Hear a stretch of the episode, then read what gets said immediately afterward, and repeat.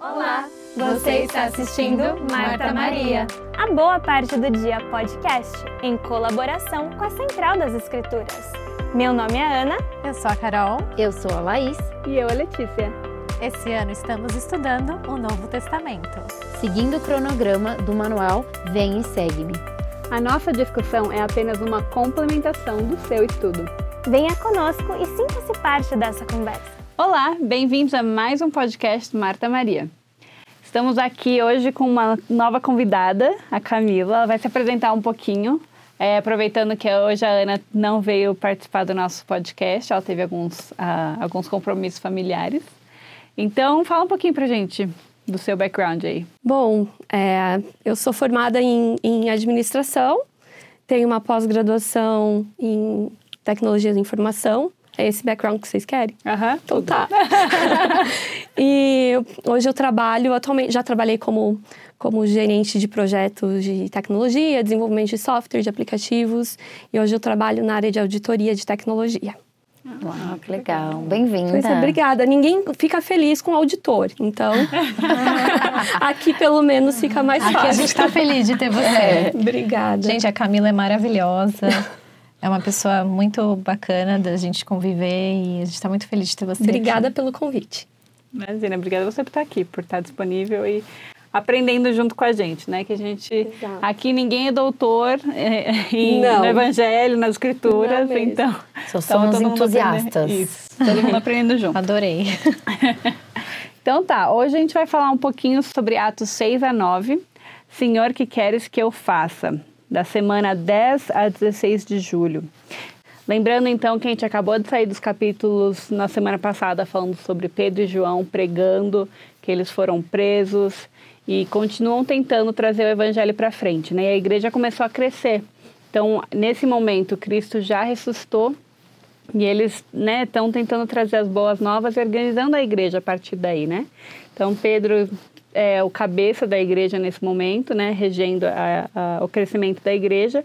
E eles formaram então o, os doze apóstolos, chamaram mais um apóstolo para poder formar o quórum dos apóstolos. Uhum. Lele, no 6, é, posso dar uma introdução do 6? Por favor. Então, no 6 é interessante aqui como a gente vê esse crescimento que você mencionou.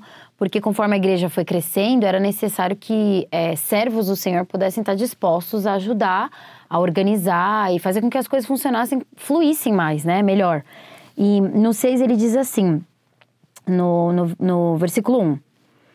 Ora, naqueles dias, crescendo o número dos discípulos, houve uma murmuração dos gregos contra os hebreus, porque as suas viúvas eram desprezadas no ministério cotidiano. Então começam aquelas pequenas é, desavenças entre, entre os membros, né?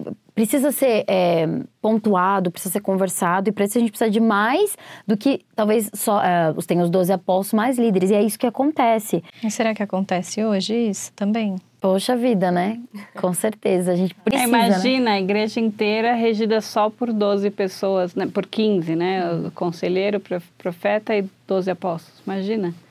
É muita gente. Isso e a igreja hoje, é uma né? igreja de ordem, né? Isso hoje. Então, naquela época, se começou a crescer, imagino que tenha tido a mesma necessidade, né? Uhum. É, eu fiquei pensando aqui que isso aí foi um exemplo do que aconteceu e foi colocado aqui nas escrituras, é, que, que se deu deles é, refletirem e verem que realmente era, era necessário, né? Então, ali no 2, eles reúnem os 12, eles convocam a multidão dos discípulos e eles falam: não é razoável que, de, que nós deixamos a palavra de Deus e sirvamos as mesas. Então, assim, resolver as coisas do homem e aqui a gente esquece de Deus, né? Eu fiquei lembrando muito é, de uma citação que o presidente Thomas S. Monson, que foi um profeta da Igreja dos Cristãos dos últimos dias, ele falou: Nunca permitam que um problema a ser resolvido se torne mais importante do que uma pessoa a ser amada. Né? Então é mais ou menos isso. Vamos, vamos é, resolver o problema amando as pessoas, fazendo o que o Senhor pede. Mas para isso, ele fala assim no 3: Escolhei, pois, irmãos, dentre vós, sete homens. E aí ele vai falar aqui algumas qualidades que esses sete homens deveriam ter. Né? Ele diz assim: boa reputação. E aí eu imagino que são homens que entre as pessoas são conhecidos como assim homens que, bons, bons, né? né? que fazem coisas boas, né? É, claro que devem ter seus defeitos, mas que fazem coisas boas são geralmente conhecidos como bons, né? Uh, cheios do Espírito Santo é, homens talvez que estão é, dispostos a ouvir o que o Senhor tem para eles, né? Que são humildes a ponto de aprender e de sabedoria, né? Homens que, que sabem guiar, aos quais constituamos sobre essa importante tarefa, né? Então ele reúne e fala para que sejam chamados sete homens para ajudar então nessa organização no crescimento da igreja. É, e no cinco aí ele fala e este parecer contentou toda a multidão, e elegeram Estevão, cheio, homem cheio de fé e do Espírito Santo, Felipe, Prócoro, Nicanor, Timão, Parmenas e Nicolau. Prosélito, bom, enfim. Então, esses foram sete homens escolhidos ali para ajudar. Formando ali um quórum, né, de sete homens que futuramente viria aqui, como a gente, como a nossa igreja é organizada hoje, a gente conhece o quórum dos 70, né? Uhum. Então, sete homens regendo aí, sete, sete homens cuidando de dez homens cada um. Perfeito, exatamente. A gente pensar também em crescimento, né? Hoje, se a gente pensar numa, numa empresa, numa organização, então os 12, eles estavam querendo, né, é, ampliar, né, uhum. expandir. Só que com, com, coisas administrativas, coisas que iam acontecer com a igreja, eles precisavam de outras pessoas, né?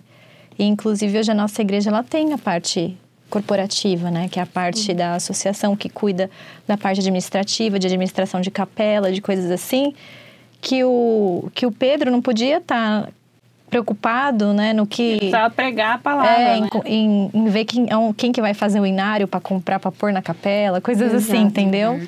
Então é importante a gente ver que realmente tudo, o papel de todo mundo é importante, né? E, e o papel dos, deles era um guiar o povo. Então eles tinham essa missão maior, não maior, né? Mas assim, mais importante. Por isso que falou ali no versículo, né? Do, vamos, a gente não pode ficar servindo aqui na mesa, vamos, a gente precisa servir Deus, né? Precisa cuidar de quem tem que ser cuidado, uhum. né? Muito bem, então no 6, é, ali no versículo 8, fala um pouquinho sobre esse Estevão, né, que foi chamado, que ele era cheio de fé e de poder, como você falou.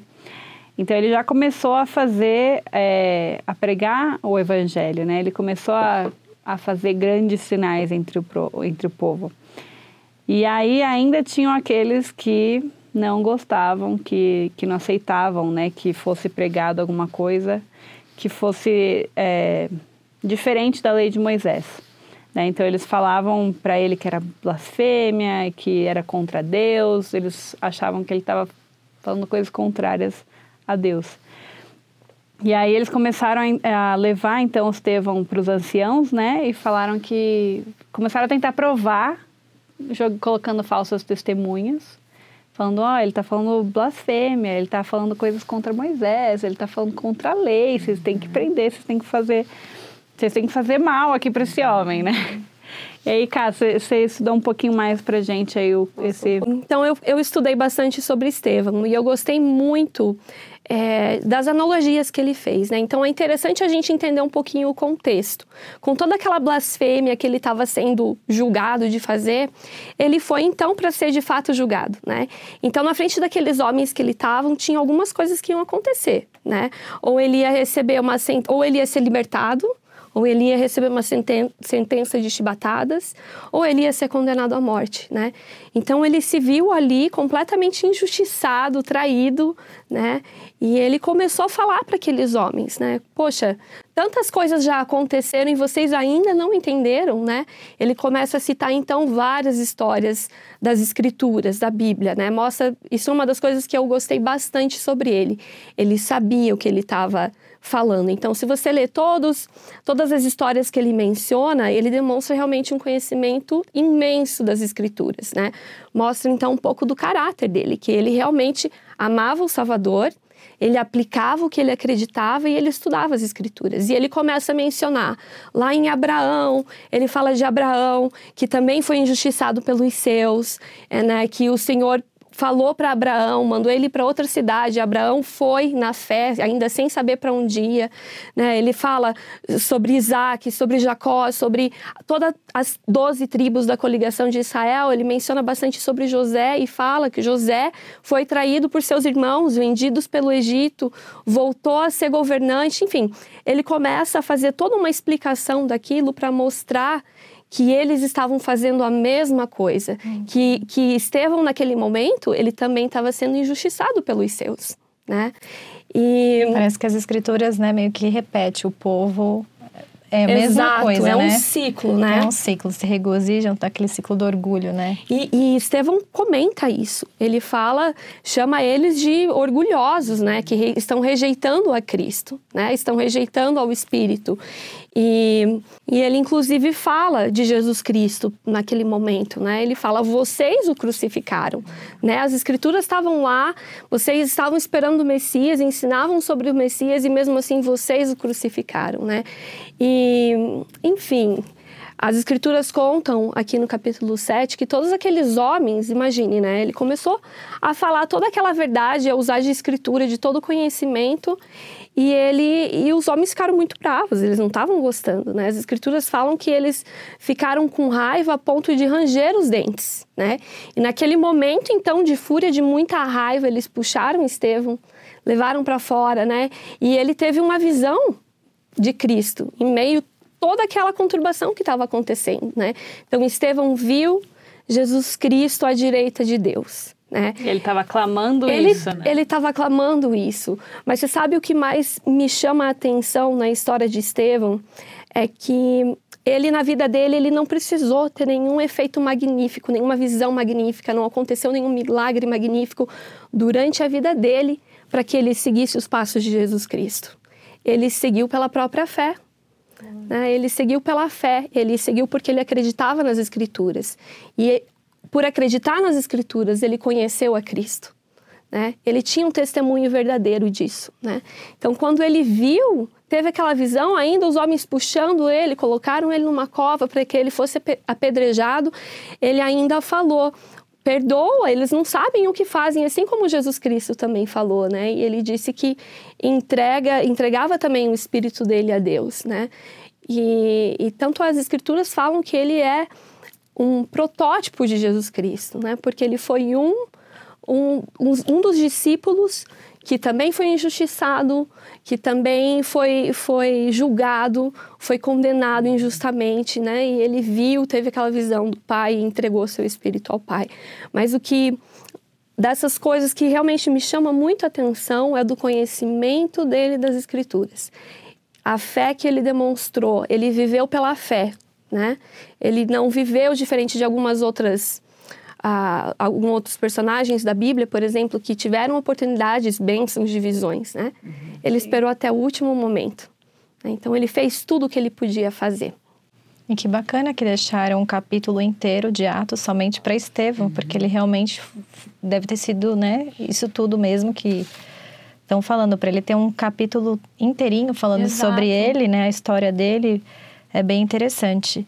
E no 58 ali fala que o responsável que ajudou a apedrejar ele, né, que as vestes dele foram colocadas nos pés de um de um Exato. jovem chamado Saulo, né, que estava contra a igreja. Que estava contra a igreja. E é o que a gente vai falar bastante aí nos próximos capítulos sobre Saulo, que depois virou um dos apóstolos chamado Paulo, Paulo. né? Perfeito, segue aí.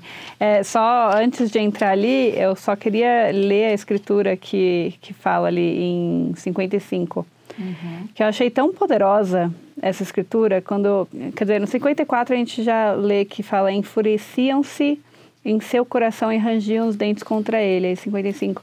Mas ele, estando cheio do Espírito Santo, fixando os olhos no céu, viu a glória de Deus e Jesus, que estava à direita de Deus. Disse: Eis que vejo os céus abertos e o filho do homem que está em pé à mão direita de Deus. E clamando em grande voz, ainda assim eles taparam os ouvidos e arremeteram unânimes contra ele. Então, imagina ele falando algo tão poderoso e eles, ah, não quero ouvir isso, não, né? Assim, imaginei essa cena, falei, gente, como assim tá na sua frente? É realmente você precisa fechar o ouvido e fechar os olhos para não conseguir enxergar. Isso, de fato, é um exemplo de resistir ao espírito que Estevão estava mostrando para eles durante aquele relato que, que ele falou antes de ser apedrejado, né? Quantas vezes, quantas experiências já foram ditas, quantas ah, vivenciadas, e eles ainda assim colocavam fisicamente as mãos para resistir ao espírito. É por isso que a fé precede o milagre. E não por causa de um milagre a gente pode ter fé. A gente pode, pode, né, um pouquinho. Mas a fé sempre vai preceder os milagres, né? Exato. Então, se eles não tinham fé, eles não queriam reconhecer, né?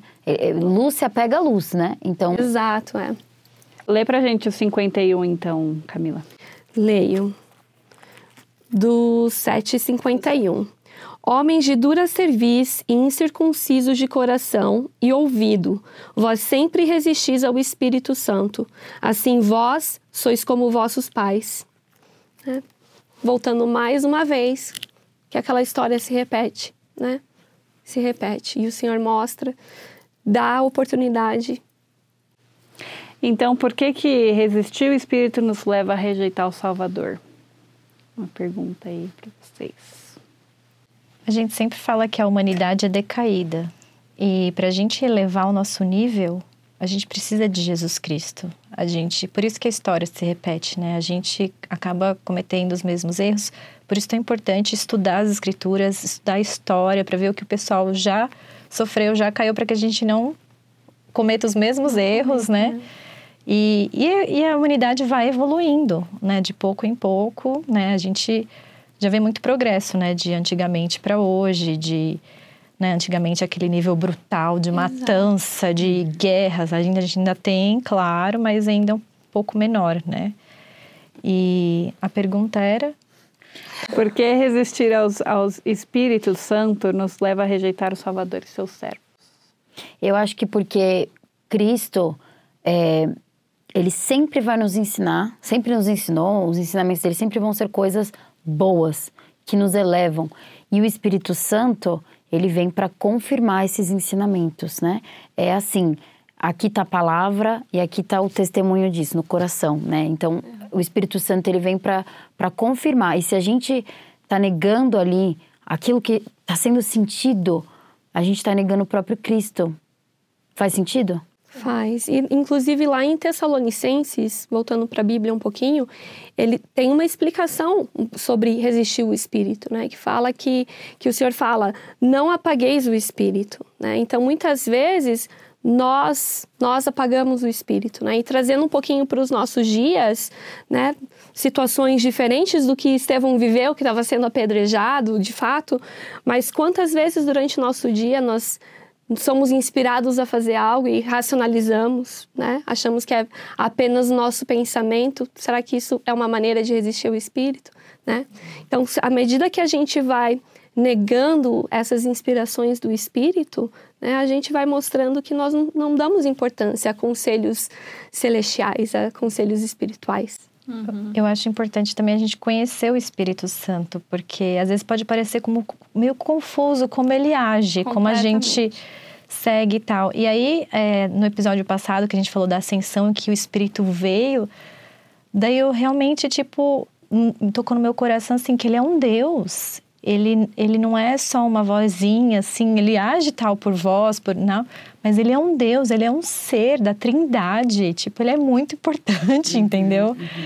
E se a gente não seguir ele, né, e, e enfim, a gente com certeza está negando o restante da Trindade. E acho que seguindo, não seguindo Cristo. E, É, está negando a Deus. É. Exato. Eu sempre lembro de uma citação de Joseph Smith que ele fala que na primeira inspiração, na primeira ideia que vem, geralmente é o espírito. Se você tem a segunda vez, você já começa a questionar: será?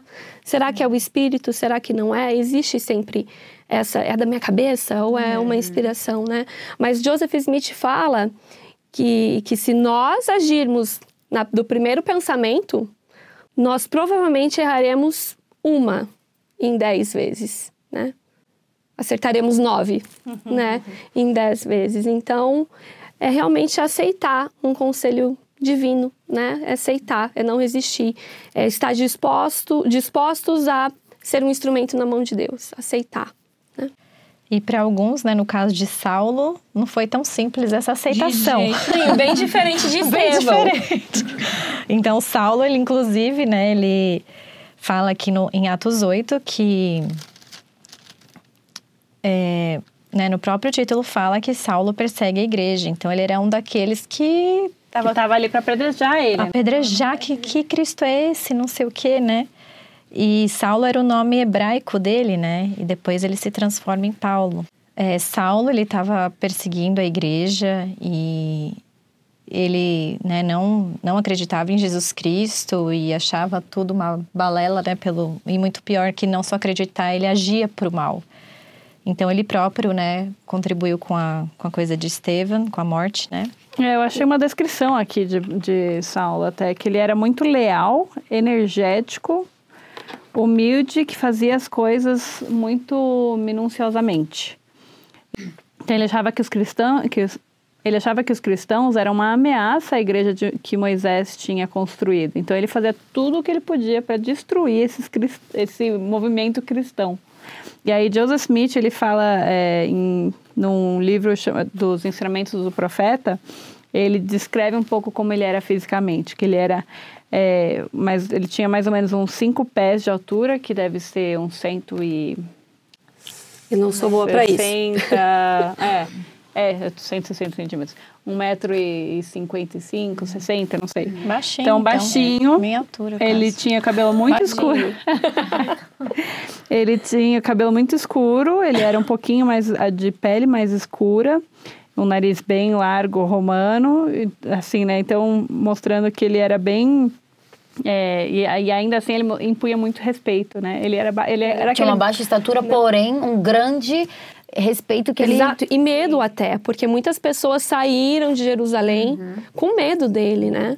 O que eu gosto também que fala, Lê, na, no primeiro versículo do capítulo 8, diz assim: E também Saulo consentiu na morte dele, falando de Estevão, né? E fez-se naquele dia uma grande perseguição contra a igreja que estava em Jerusalém, e todos foram dispersos pelas terras da Judéia e de Samaria, exceto os apóstolos pessoal fugiu, né? De medo mesmo, de uhum. Saulo. Né? Era pequenininho, mas é. impunha, impunha respeito. respeito é. é e tinha, tinha construiu um poder né, dele, Exato. uma reputação uhum. né, de... E, e interessante que ele é tão assim pro mal, mas a gente sabe que ele pode ser assim muito para o bem também. Eu acho que todos nós, né? A gente tem algumas qualidades que elas podem se tornar fraquezas se a gente não souber é, como... equilibrar. É, exatamente. Eu aprendi isso. Eu aprendi que toda qualidade também vem com uma fraqueza. Por exemplo, se a gente é muito boazinha, às vezes a gente não sabe muito que dá limites, né? Hum. Então, é, ou uma outra fraqueza, se a gente às vezes é muito inteligente, às vezes a gente talvez não tem paciência com quem não é tão inteligente igual a gente, sabe? Sempre aquela luta com é o homem natural. É sempre. Né? Da mesma forma que você pode ser muito boa naquilo, você pode ser muito ruim também. Isso, então por isso coisa. que é os dois lados é, da, moeda, da, moeda, né? E o Pai Celestial sabia dessa característica de Saulo. Ele sabia que ele perseguia, que as pessoas tinham medo dele. E mais pra frente a gente vai Não, falar sobre isso. É, que ele era bom em persuadir, que ele era bom em, em, em, falar, manipular, talvez, né? Assim, mas ele persuadir até... as pessoas. Exato. Joseph Smith, ele até fala que ele, ele, era, ele era bom de oratória, é, era diligente e ativo, e a voz dele parecia como a de um leão. Então, é de tão forte. Fico imaginando um cara baixinho, assim... Legal, e depois, antes da gente falar de Paulo, né, como foi a conversão dele, para terminar aqui no, em Atos 8, no versículo 26, o anjo, ele fala a Filipe para ele se levantar e ir para o lado do sul, ao caminho né, que desce de Jerusalém para Gaza, que está deserta. E então ele estava lá indo no caminho do sul. E aí o que aconteceu? Tinha um eunuco, um eunuco, um etíope que estava que foi para Jerusalém para adorar e estava no seu caminho de volta e ele parou no carro dele e estava lendo lá Isaías. E aí o que acontece no, no 29? Disse o Espírito a Felipe: Chega-te e aproxima-se, aproxima-te desse carro. Adorei aí, né? O Espírito falando diretamente com ele. Dando ordem, né? Dando ordem. Chega-se. Aquele Deus da Trindade que a gente está falando aqui, falou no ouvido dele. Vai, bem claro. E aí, é, no 30 fala: E correndo Felipe ouviu que lia o profeta Isaías e disse: Entendes tu que lês? Né? Imagino porque Isaías é tão difícil da gente interpretar, né? Exato. né? Então, Então dá pra gente entender muito Dá pra bem gente como ele entender. sentia. Mas Né? Você entende isso aqui melhor do que eu? Não sei se eu tô entendendo certo. Às vezes é isso que ele queria dizer, né? Mas foi uma boa, uma boa abordagem. E aí no 31 ele fala: é, E disse ele: Como poderei eu se alguém não me ensinar? E, e rogou a Felipe que subisse com ele e se assentasse. Ou seja, ele admitiu que ele não estava entendendo ali. E ele falou: Como poderei eu né, saber? Então vem cá me ensinar, né? Vem cá me ensinar. E o Helder Ulisses Soares, num discurso na Liarrona de maio de 2019, ele fala que esse relato é um lembrete do encargo divino que todos recebemos de procurarmos aprender e ensinar o Evangelho de Jesus Cristo uns aos outros. Às vezes somos como o homem etíope, precisamos da ajuda de um professor fiel e inspirado. E às vezes somos como o Felipe, que precisamos ensinar e fortalecer outras pessoas em sua conversão. Então achei muito, muito interessante isso, né? Como Felipe ele ouviu o Espírito, ele estava disposto a ajudar o etíope, né? Adorei que o espírito foi super claro com ele, né? Foi já dando uma ordem e ele entendeu então, ele- mas ele teve humilda- humildade para saber que sozinho realmente não estava dando conta, né? Que ele precisava de ajuda. E eu acho legal que eu fico pensando muito no porquê que essas histórias estão aqui pra gente. O que, que a gente precisa aprender com isso, né? Por que, que a gente ficou sabendo da história de Felipe com o eunuco? Né? Então aqui mostra pra gente, pelo menos é o que eu, o que eu peguei, né? Que o Espírito pode falar pra gente diretamente o que a gente precisa ouvir. E ao mesmo tempo, é, ele. A forma, às vezes, de perguntar, que nem você, você mostrou também, né? Olha a pergunta que ele fez. Você, tá, você quer ajuda, né? Você tá entendendo o que você, tá entendeu? lendo? Entendeu aqui? Então, é, como que a gente pode abordar o evangelho com outras pessoas? Como que a gente pode ouvir o Espírito Santo e ouvir na primeira, primeira vez e já... Primeira inspiração. E eu acho que é assim que a gente, que a gente souber, que a gente sabe, compartilhar, né? Provavelmente Felipe fez isso porque ele, talvez ele entendia melhor de Isaías, então ele queria ali também ajudar. E no 35 fala que ele abriu a boca e ele anunciou sobre Cristo, sobre Jesus. E aí o, o eunuco ele pede para ser batizado. Ele falou e- no 36: Eis aqui a água, quem pede que eu seja batizado? Ou seja, já, falou, já tinha uma aguinha ali, olha que coincidência. Ele lá no carro dele, lendo Isaías. Preparando já. E aí no final, né, fala que é, e mandou parar o carro e desceram ambos a água, tanto Felipe como o eunuco, e ele o batizou. Então você vê, né, de um sentimento do Espírito Deus, ele nunca esquece de dos seus filhos. Né? Ele mandou o Felipe lá através do Espírito Santo e ele foi batizado. E naquela época a Etiópia era um lugar que não tinha nada, não tinha, né? Mas o evangelho de Cristo precisava chegar a todos, a todas as, a todas as almas para o Senhor. E Cada pessoa é ainda, importante. e ainda é assim, né? E essa escritura aplica-se. A escritura que eu digo é o versículo 35, né? Que fala que Felipe, abrindo a sua boca e começando nessa escritura, lhe anunciou a Jesus, né? Super aplicável para nós, né? Abrir a boca, falar sobre Jesus Cristo, não ter vergonha de falar que somos cristãos, né? Do que nós acreditamos, né? Eu lembro que eu vi uma experiência uma vez de uma pessoa que ela estava na fila do açougue do mercado e tava aquela fila, né? E, e ela falou assim: Nossa, eu preciso pregar o evangelho para alguém dessa fila aqui. e ela chegou e falou assim: Nossa, né? O preço da carne subiu.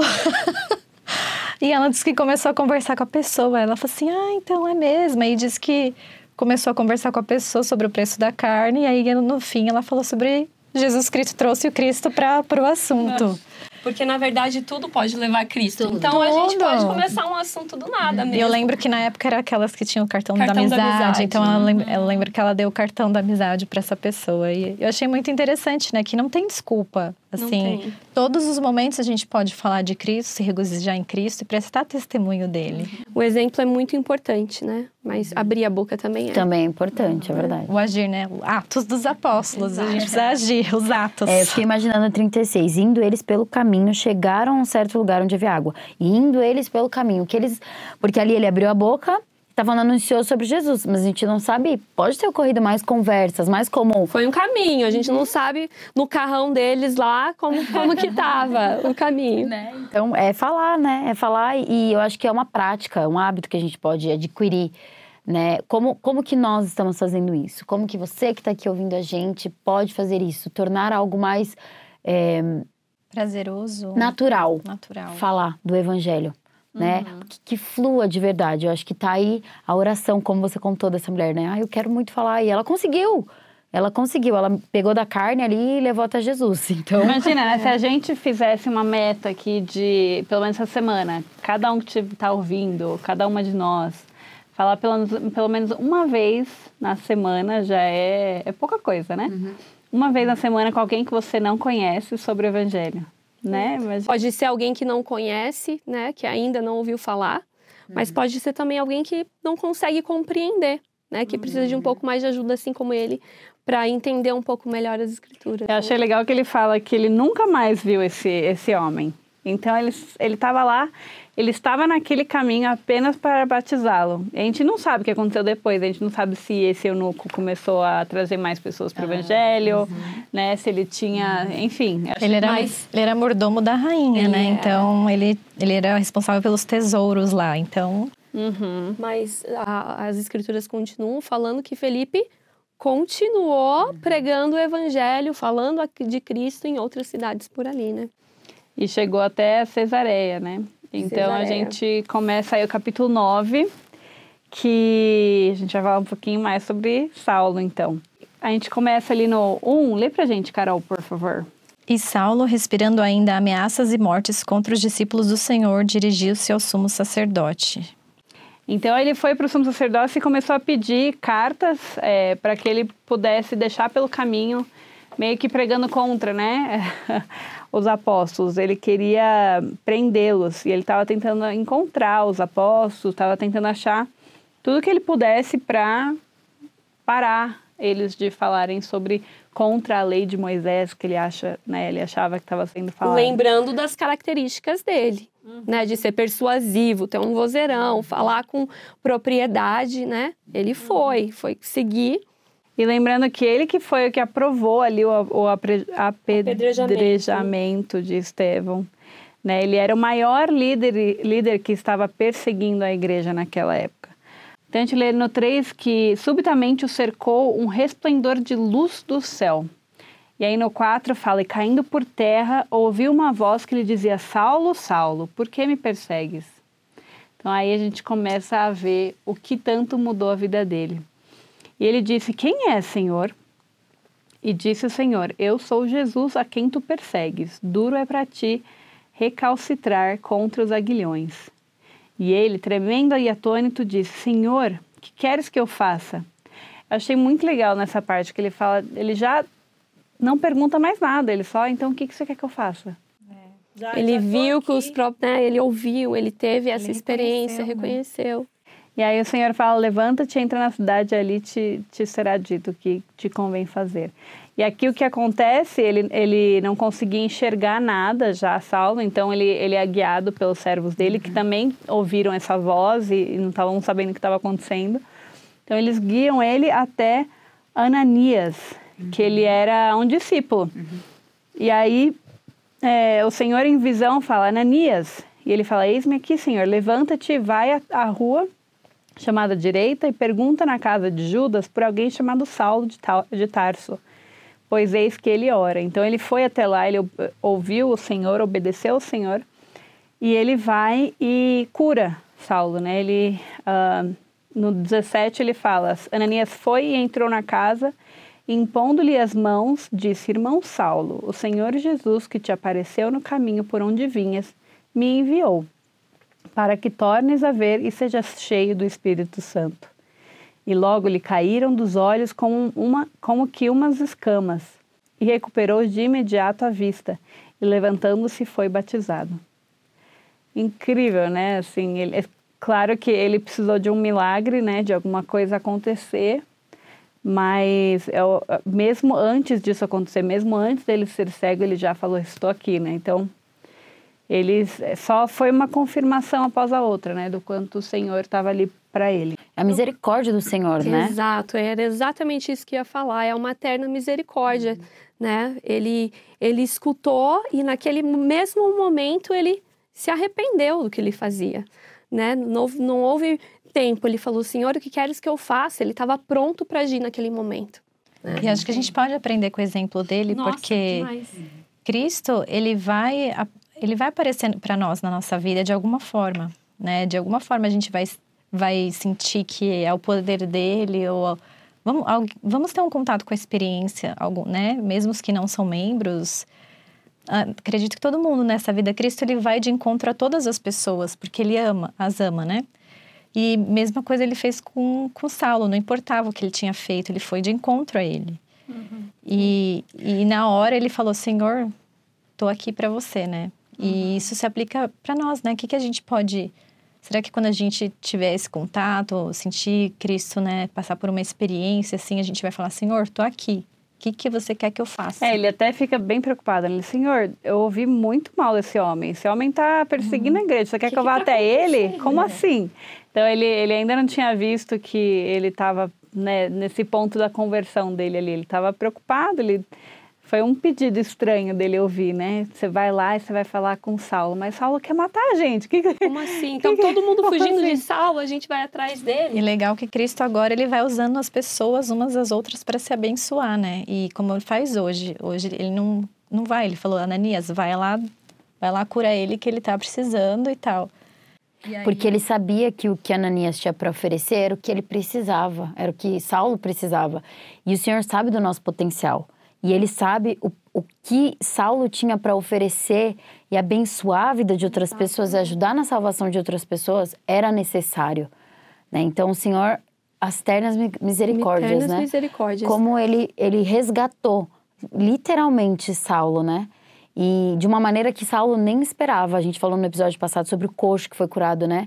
É, através do poder de Jesus Cristo, mas um, por, por Pedro e João. Ele nem esperava, então acho que Saulo com certeza ele vai ver mais pra frente, né? Que ele, ele nem esperava de todas as bênçãos que ele ia receber para estar tá do outro lado, né? Uhum. Para estar tá do lado do Senhor.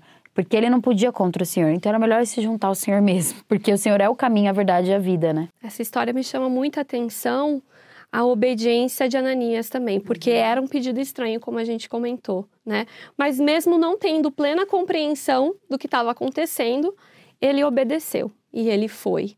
E aí ele entendeu, né? Então, um, um princípio de, de obediência, obediência, de fé, né? E de... De ser um instrumento nas mãos. De, de ser Deus, um né? instrumento né? nas mãos, né? E de Saulo, né? A questão de que de imediato ele reconheceu ao Salvador Jesus Cristo, né? De imediato ele se arrependeu e ele estava disposto então a mudar a vida dele, né? Então, o arrependimento, a obediência, tudo isso são exemplos que a gente pode levar com a gente, né? No nosso dia a dia, às vezes não são coisas tão terríveis que a gente faz, faz como Saulo fazia, né? Mas pequenas coisas que talvez possam nos afastar do espírito. Muitas vezes a gente tende a pensar, poxa, já fiz tanta coisa errada, não vale a pena me arrepender, né? Mas Saulo mostra exatamente isso. Uhum. Fez tanta coisa ruim, mas o Senhor o conhece, né? Uhum. E o arrependimento tá para todos, a expiação do Salvador Jesus Cristo é para todos. Né? Sim. E aí também mostra como nós podemos ser instrumentos nas mãos do, Senhor, né? Assim, e, e é engraçado que isso, para mim, é uma frase que eu repito em todas as minhas orações, né? Como é que eu posso ser um instrumento nas suas mãos? E cada vez mais o Senhor, ele nos prova, né? Como que a gente pode ser um instrumento nas mãos dele participando do Marta e Maria, fazendo as nossas edições. um tá brincando, muito trabalho. Mas para vocês, vocês, uh, vocês têm alguma experiência que venha a, a mente, assim, a primeira coisa que vem na cabeça de vocês sobre ser um, uma, um instrumento nas mãos do Senhor? Bom, eu faço, eu tenho o costume de fazer mesmos tipos de, de pedidos em minha oração, né? E sempre que a gente pede, Pai Celestial, me coloque uma maneira que eu possa ser um instrumento na sua mão, que eu possa servir alguém de alguma maneira, ele vai, ele vai atender, né? E eu sempre me lembro de um, de uma vez que eu estava indo trabalhar e na minha oração da manhã, eu falei, Pai Celestial, me mostre, me mostre, né, me, uma oportunidade de servir alguém hoje. E eu fui para o meu trabalho, isso foi logo cedo. E o dia aconteceu, e reunião, e coisa para entregar, e prazo. E eu esqueci completamente, né, da oração que eu tinha feito.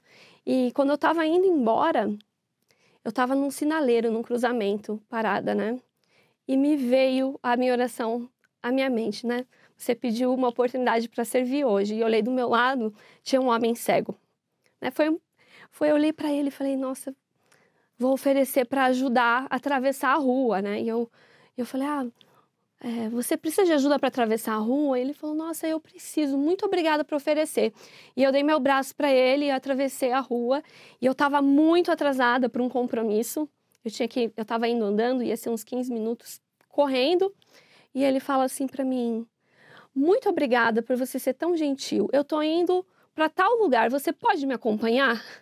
E, e eu olhei no relógio e falei, vou atrasar, né? E estava no caminho e, e, e, eu nunca esqueço dessa experiência, né?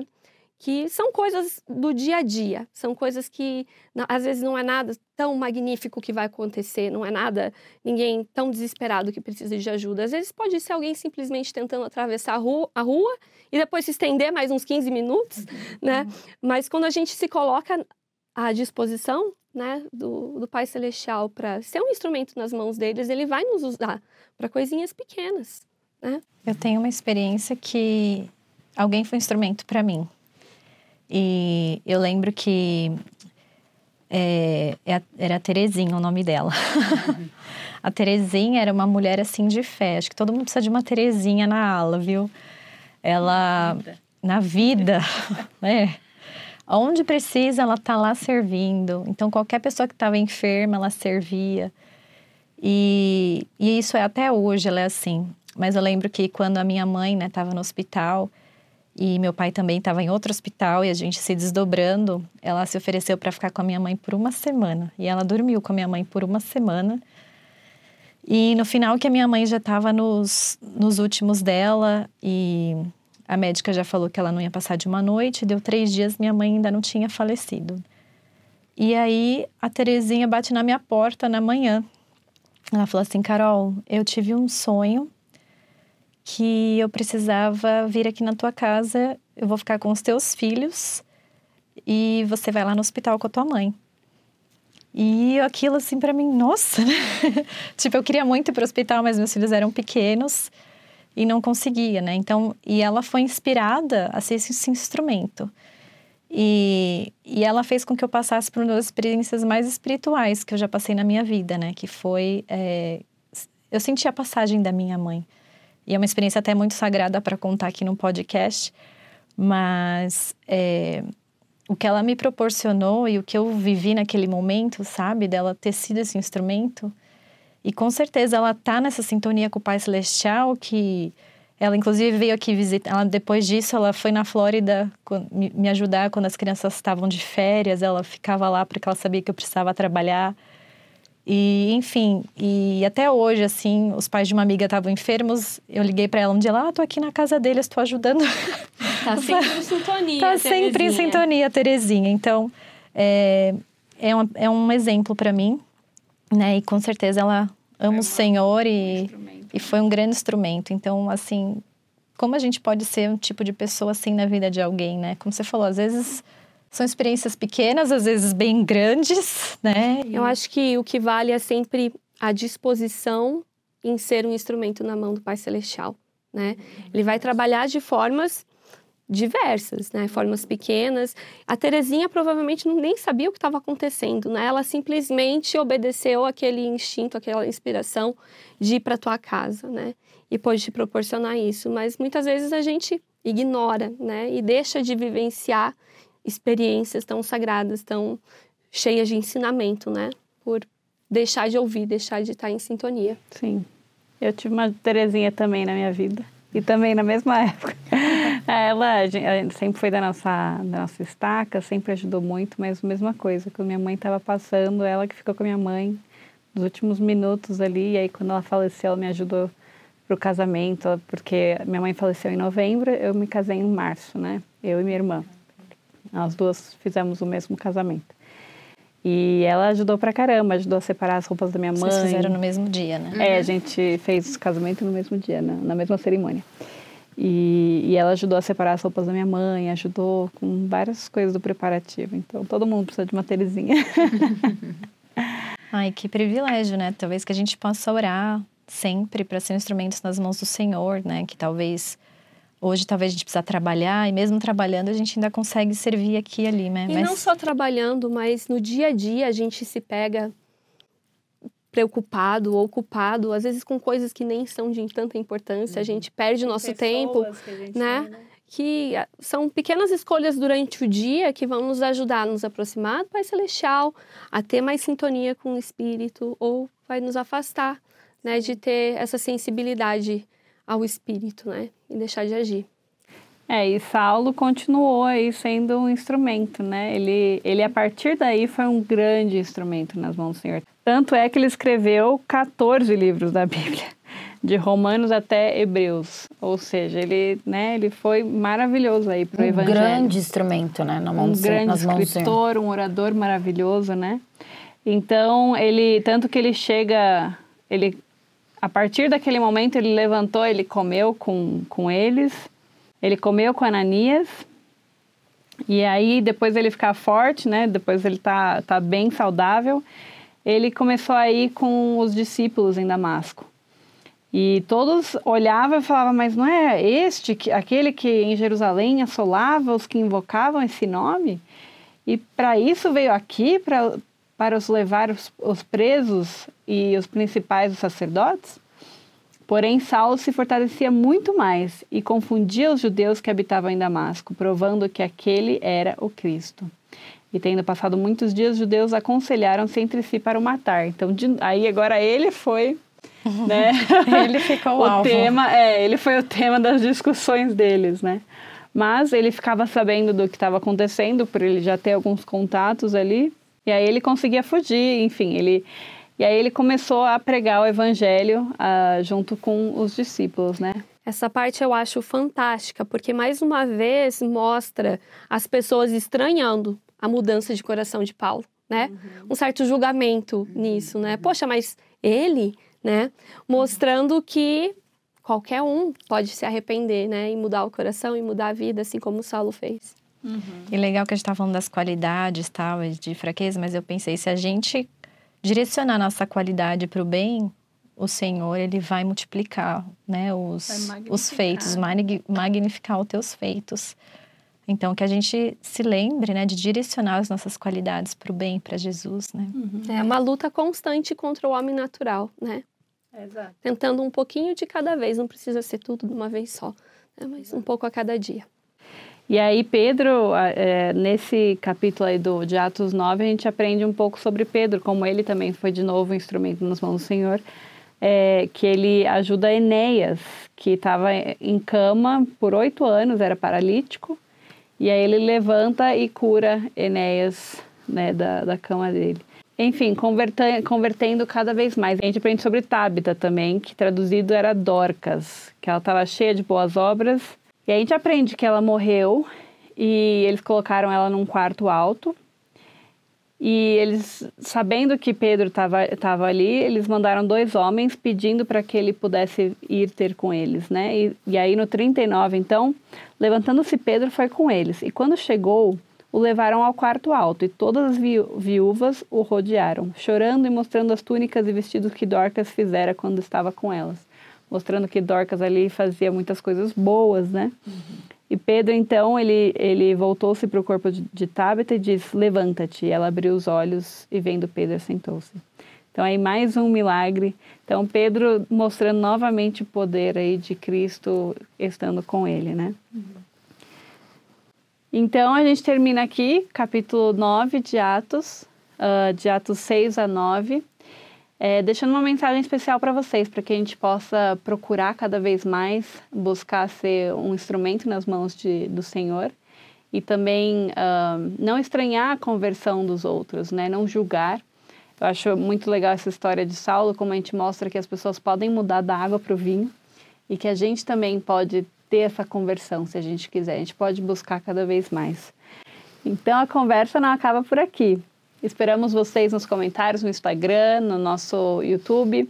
A gente vai buscar sempre estar respondendo e, e, interagindo com vocês por lá e trazendo outras curiosidades também que a gente não conseguiu trazer para o episódio. Obrigada, Camila, por estar Eu conosco. Eu agradeço. Obrigada. E nos vemos na próxima.